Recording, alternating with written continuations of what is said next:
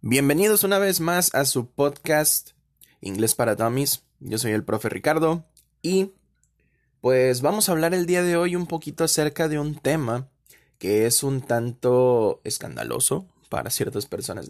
eso ya suena muy amarillista. Realmente solo es algo que muchas personas piensan que es bastante difícil y realmente sí lo es. Esto es la pronunciación del idioma inglés. Como les había mencionado en el podcast anterior, el idioma inglés es un idioma fonético y el español es un idioma ortográfico.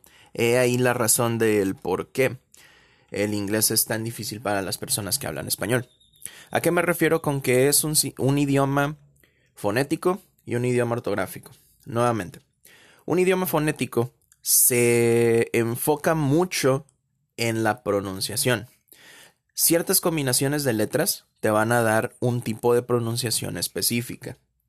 En el caso de un idioma ortográfico como lo es el español, la forma en la cual algo está escrito es igual a cómo se pronuncia. Entonces, por consecuencia, cuando nosotros hablamos en inglés, la pronunciación va cambiando dependiendo de ciertas combinaciones. Y hay ciertas combinaciones que tienen un mismo sonido. Como por ejemplo, eh, la combinación de la doble E o la combinación de la I latina más la E van a sonar exactamente igual. Por ejemplo, la palabra keep o el nombre Natalie. Entonces, ¿qué es lo que sucede? Pues que precisamente estas combinaciones son las que a nosotros nos generan un poquito de conflicto. Entonces, en el español, pues esto no sucede, ya que así como nosotros vemos una palabra que está escrita, así misma va a sonar porque el idioma es ortográfico. Nosotros nos basamos mucho en los sonidos de las vocales en el español, y esas son las que nos dan los sonidos diferentes. Claro, obviamente va cambiando la entonación dependiendo del acento y todo eso. Entonces, ¿de qué vamos a hablar el día de hoy? Pues básicamente voy a darles unos cuantos tips para la cuestión de la pronunciación. Y nos vamos a enfocar en tres cosas específicas.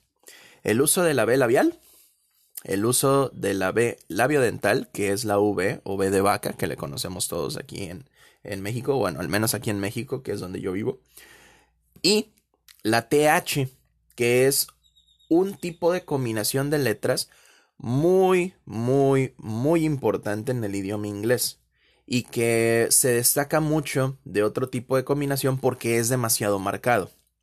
Entonces, para darle estructura a esto, pues el día de hoy les voy a dar tips para que ustedes puedan identificar y más que nada gesticular correctamente al momento de que ustedes quieran pronunciar alguna de estas, de estas expresiones. Por ejemplo, la B labial.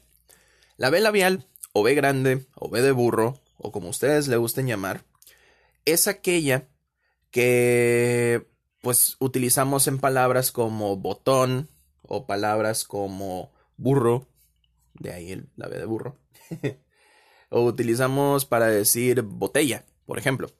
Si ustedes se dan cuenta, el sonido es bastante suave, no suena tan acentuado. ¿Por qué? Porque precisamente se le llama B labial. ¿Y esto qué quiere decir?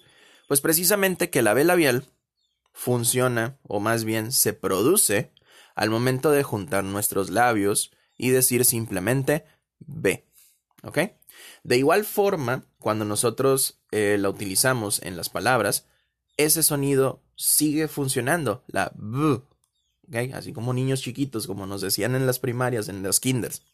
En el inglés, la B labial es exactamente igual. De hecho, la pronunciación es exactamente igual. Si nosotros queremos decir bebé en español, también podemos decir baby, y la pronunciación de la B labial es exactamente igual. Si queremos decir botón en español y en inglés queremos decir button, es exactamente igual. La pronunciación no cambia. Entonces, por consecuencia, nosotros podemos utilizarla sin mayor problema.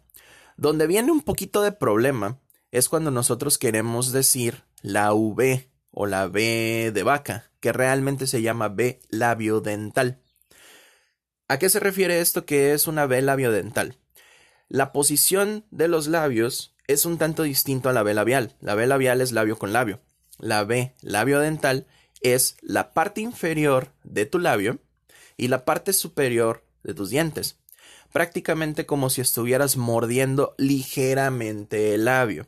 Si ustedes ahorita mismo quieren practicar esta gesticulación, lo pueden hacer sin ningún problema. Imagínense que ustedes quieren decir la palabra, vamos a decir un nombre, ¿ok? El nombre de Verónica, ¿ok?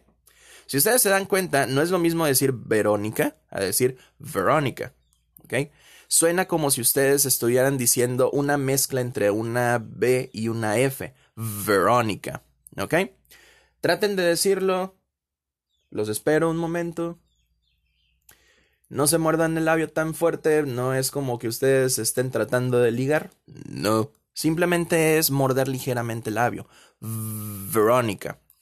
Aunque suene exagerado, esta, esta palabra que ustedes están diciendo, realmente esa es la forma en la cual se pronuncia. Obviamente cuando nosotros ya lo estamos diciendo en una conversación real, pues no va a sonar tan exagerado. Simplemente vamos a decir Verónica. Otro ejemplo, vinegar. Otro ejemplo, voyage. Estas palabras que les estoy diciendo funcionan de esa manera. En el español también se pronuncia igual. La situación es que nosotros estamos bien acostumbrados a hablar súper rápido, en primer lugar, y en segunda a no pronunciarla correctamente.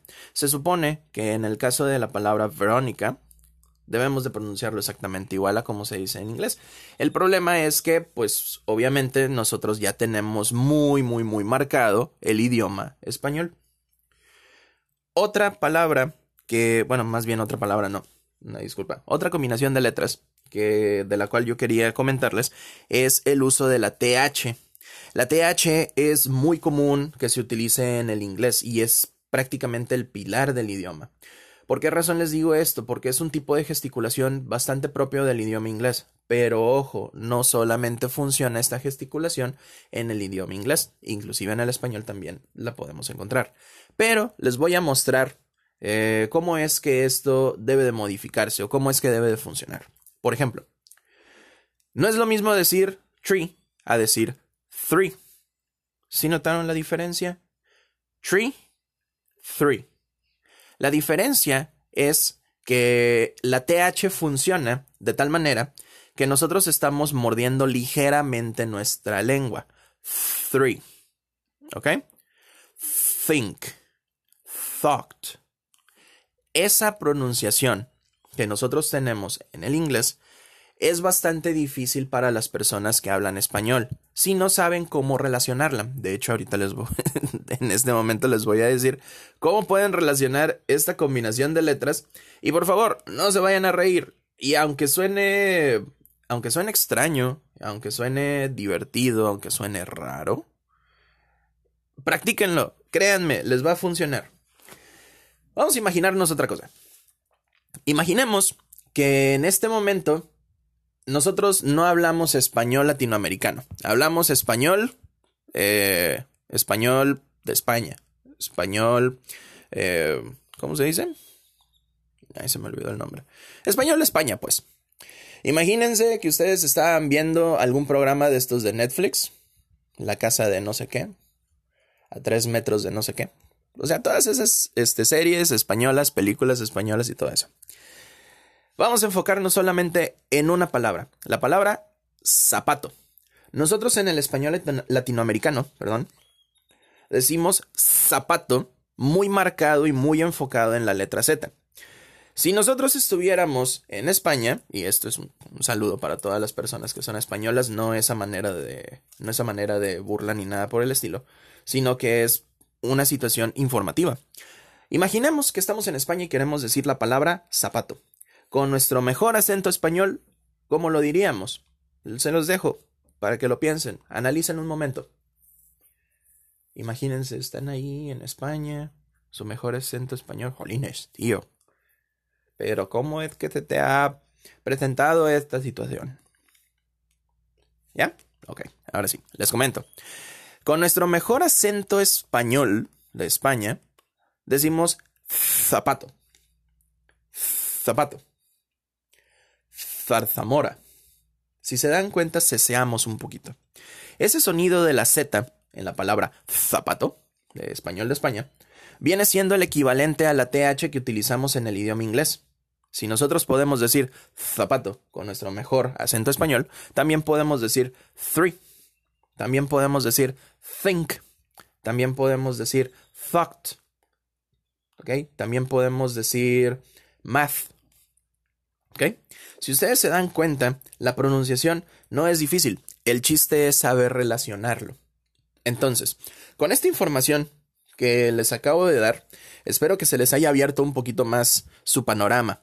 Yo sé que a lo mejor ustedes me van a decir, ah, mendigo maestro chafa, no está diciendo este, nada que no sepa. O a lo mejor sí, a lo mejor es algo que a ustedes les lo necesitaban. Realmente yo no sé. El chiste es que ustedes lo practiquen. Traten de practicarlo. Yo sé que a lo mejor ustedes me van a decir, no, pero es que me voy a ver bien idiota haciendo eso. Y sí, a lo mejor sí. Pero obviamente hay que practicarlo. Y la mejor manera de practicarlo, pues, es haciéndolo. Entonces, es una recomendación que yo les doy muchachos. Hasta aquí el podcast del día de hoy. Recuerden que me pueden encontrar en la plataforma de Preply si es que ustedes quieren más clases de inglés. Ustedes me dirán, oiga profe, pero es que no lo hemos eh, escuchado hablar en inglés. Pues ahí les va una pequeña prueba. Today, we talked about the pronunciation of English. If you have any other question or something, you can reach me at preply.com. Traducido al español, Hoy hablamos acerca de un poco de pronunciación. Si ustedes quieren encontrarme, me pueden buscar en la plataforma de preply.com. Esto es p r e p l y.com. En esta plataforma estoy trabajando actualmente, cobro barato. Entonces, si ustedes tienen la intención de estudiar inglés de una manera más personalizada, lo pueden hacer sin ningún problema ya sea conmigo o con cualquier otro maestro, ya que en esta plataforma hay miles de maestros. Nos vemos muchachos, que tengan un excelente día. Hasta luego.